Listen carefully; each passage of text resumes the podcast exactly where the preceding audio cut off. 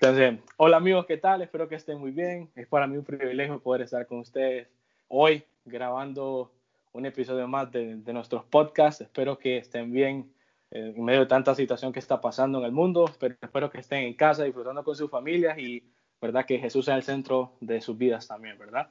Entonces, hoy, como pudieron haber visto en las publicaciones en mis redes, tengo un invitado especial, un amigo muy especial de igual manera, a quien admiro y respeto mucho por lo que hace y por quien es. Así que Héctor Sabillón, para mí es un privilegio tenerte aquí y por favor presentate, contándonos que, quién sos, qué haces y cómo has estado. Amigo, ¿cómo estás? Es un privilegio y una bendición para mí poder eh, compartir con vos esos minutos. Gracias por la invitación. Y pues, ¿quién soy? Primeramente, un hijo de Dios, apasionado por su presencia y, y con el deseo de hacer su voluntad y en ese proceso pues nos hemos encontrado con abrir una escuela de música y ministerio llamada SEM, eh, primariamente un ministerio en realidad que el SEM sale de ese ministerio que es eh, Tu Reino Aquí. Eh, tu Reino Aquí pues viene siendo la respuesta a lo que Jesús nos enseñó a orar. Cuando los discípulos se acercaron y le dijeron, Señor, Maestro, enséñanos a orar. empieza Jesús primero accesando como hijo y le dice, eh, ustedes van a orar así, Abba, Padre nuestro, que estás en los cielos, santificado sea tu nombre. Primero accesamos como hijos, segundo adoramos y por último eh, Jesús empieza a hacer un clamor y la primera petición de Jesús que nos enseña a nosotros a hacer es, venga a nosotros tu reino, hágase tu voluntad en la tierra como en el cielo. Entonces de ahí nace tu reino aquí, de ahí nace el nombre. Y pues Actualmente padre de una hermosa niña, Camila Lucía, esposo de Mónica y pues yo creo que ha sido suficiente para presentarme. no, excelente, un privilegio que increíble lo que vos decías, primero hijo, hijo de Dios, ¿verdad? Y cómo en el camino pues te has topado con un montón de cosas, me imagino, procesos en la vida. Y alguien, yo estaba conversando con alguien me decía la importancia de tener un corazón tan procesado y esa palabra corazón procesado, yo creo que solo se logra a través de, de, pues de pruebas, ¿verdad? De, a través de circunstancias, oraciones con el Padre. Así que es un privilegio tenerte aquí. Y bien, como podemos observar, el título de este podcast es eh, Músicos, Ministros o Oradores. Así que mucha gente pregunta, o he estado con gente que hemos conversado y hemos pues debatido un poquito en qué que, somos, ¿verdad? Esas tres grandes partes ¿verdad? Y yo considero que al final del día tenemos que buscar ser la mejor versión de esas tres. La mejor versión de músico, la mejor versión de un orador y la mejor eh, versión de un ministro. Y como vos decías, ¿verdad? Jesús hablándole a sus discípulos, eso es lo que precisamente traía, ¿verdad? El famoso versículo que cuando Jesús dice esta frase, ¿verdad? Se la dice a la samaritana, cuando se encuentran y le dice, mujer, dame de beber, y llega a concluir la conversación, la importancia de adorar a Dios en espíritu y en verdad. Yo quería preguntarte a vos, Héctor, para vos, en tu experiencia, en tu vida, en tus encuentros con el Señor, ¿qué ha sido adorarle en espíritu y en verdad? Ok, es, se puede ser una, puede, ese texto es bien, bien especial, ¿no? La gente lo ha hecho obviamente muy común en congresos, en eventos, especialmente en lo que tiene que ver con música, eh, se ha hecho como un cliché cristiano, pero yo creo que eh, Jesús nos está enseñando que el Padre está buscando algo, ¿no? Y, dice, la hora viene y la hora es cuando, Señor, eh, cuando se levantan los adoradores en espíritu y en verdad, porque tales adoradores el Padre busca. Me llama poderosamente la atención, fíjate, porque dice, adoradores que le adoren en espíritu y en verdad. Quiere decir que hay, bueno, para empezar, si el Padre los está buscando es porque no son comunes, ¿verdad? Si el Padre los está eh, tratando, ¿qué es lo que vos buscas? Lo que se te perdió, lo que no encontrás fácil, ¿no? Entonces, no es como que eh, no son comunes. Y, y, vamos a quitarnos la imagen de un ministro de alabanza en una plataforma porque adoración es más que música, ¿no? Y, el Padre está buscando a alguien que viva bajo una cultura en espíritu y en verdad.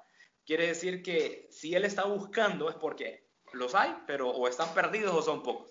Y número dos, dice que lo busca adoradores que le adoren en espíritu y en verdad. Y eso también eh, hacía clic en mi corazón hace tiempo porque quiere decir entonces que hay adoradores que le adoran en la carne y en la falsedad, ¿no? Que sería lo contrario, adorar en espíritu y en verdad. Entonces, eh, cuando adoramos en la carne, cuando adoramos en la falsedad, en la Biblia nos encontramos muchos textos donde dice, este pueblo de labios me adora, pero su corazón está lejos de mí. Eh, eh, podríamos decir que, que, alguien que adora en la carne es alguien que en realidad obviamente no es del espíritu y, y alguien que adora en la falsedad pues simple y sencillamente no muestra un fruto genuino, ¿no? Es, es un, un, fruto prefabricado o una adoración prefabricada.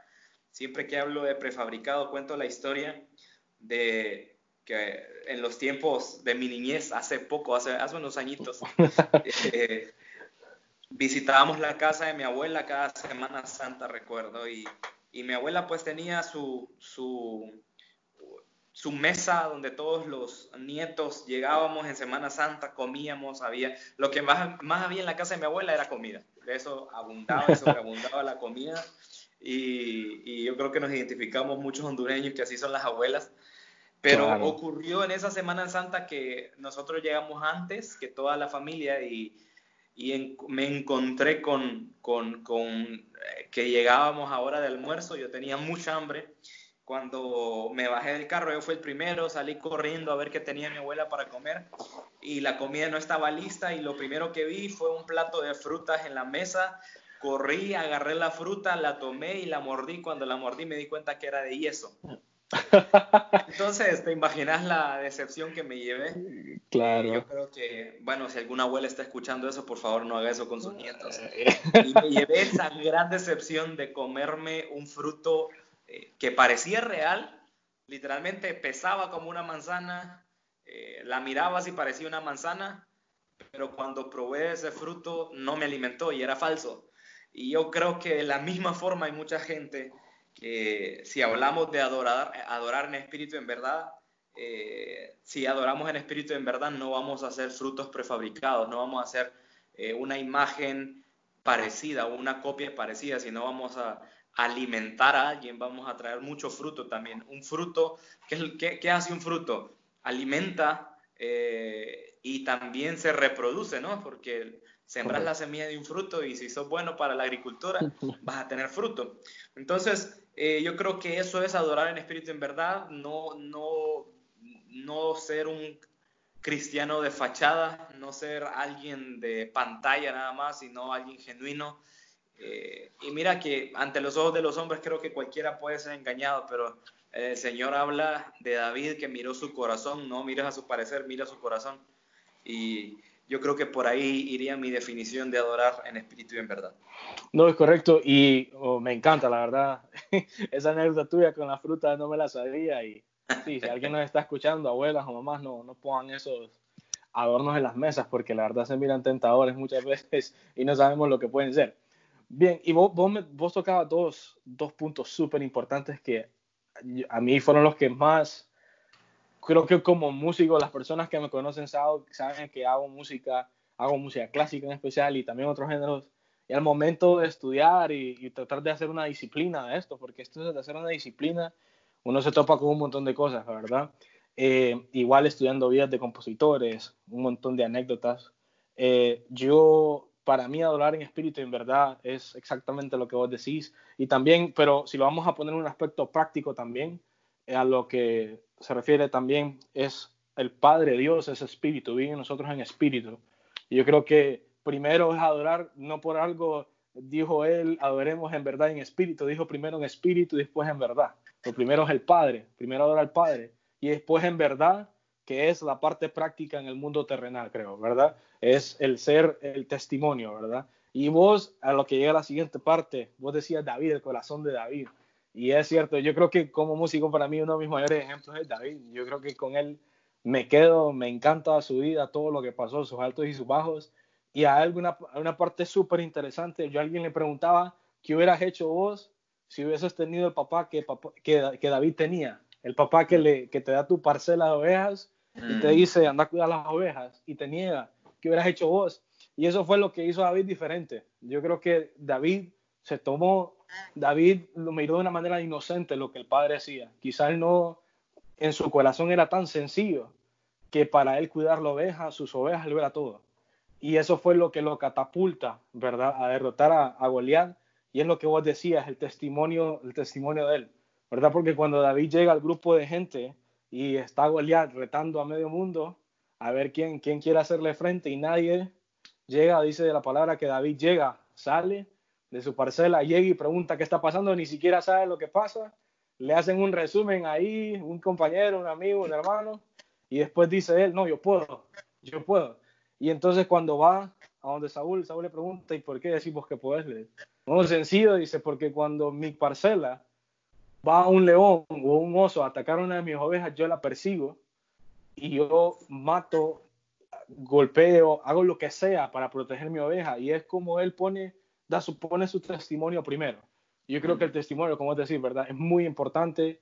igual manera, yo creo que a vos te escuché decir alguna vez que imagínate a Jesús caminando en el jardín, en su jardín, y que vaya, que vaya a tu árbol, que revise tus frutos, agarre una manzana y la muerda. ¿A qué vas a ver?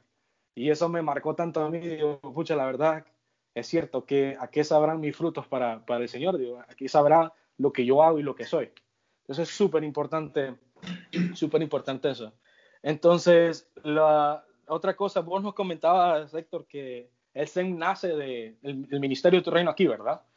Tu reino aquí, eh, quiero hacerte un par de preguntas de, de tu reino aquí. Primero, ¿cómo nace y qué es lo que los ha sostenido ustedes en palabra y también accionar con lo que, pues todo lo que han vivido en este tiempo. Ok. Eh, hay una frase bien trillada, ¿verdad? Que se, todo mundo cuando inicia un ministerio dice, esto nació en el corazón de Dios. sí, y, sí. Y yo creo que con el tiempo confirmamos si nació en el corazón de Dios o nació en nuestro corazón, ¿verdad? Correcto. Y, y la verdad que esto em, nunca fue una idea mía venir a hacer una banda, hacer un ministerio. Eh, yo servía en mi iglesia, en la que actualmente me congrego, Nido de Águilas, y pues la gracia de Dios, yo no era un buen músico, no, no era un buen cantante, no me considero que soy un buen cantante ahora tampoco. Hay gente que lo hace mucho mejor, pero eh, algo vio el Señor en mí y me encontró eh, confiable para su obra. Y yo le dije al Señor, pues bueno, Señor, si, si, si en algo te sirvo con lo poco que me has dado, pues aquí te lo entrego. Y un tiempo, yo creo que todo nació en, en, un tiempo adorando al Señor en la intimidad, pasó algo bien sobrenatural. Eh, yo he tenido visiones, eh, muy pocas, sí, pero mm, he tenido una que otra visión en la que Dios me ha hablado.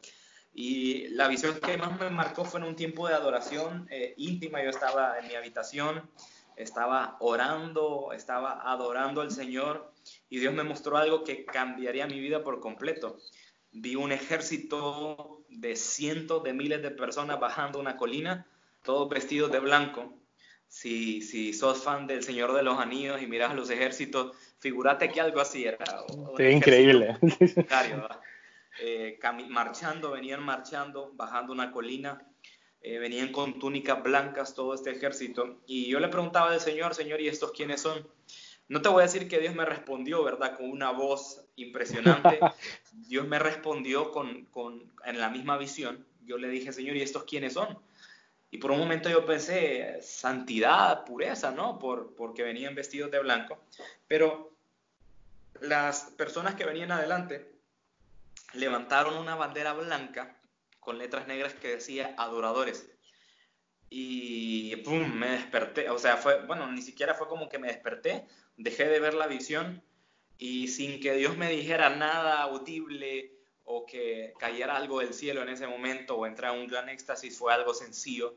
Pero esa, esa visión marcó, marcó mi vida y yo le dije al Señor, Señor, si, si puedo servirte en algo para ser parte de ese ejército, aquí estoy yo creo que Dios se lo tomó bien en serio y yo también. y, y, comenzamos a, a, Yo seguía sirviendo, la verdad, en la iglesia, Eh, pero yo le dije al Señor, bueno, ¿qué podemos hacer para entrenar ese ejército? ¿Qué podemos hacer para levantar ese ejército?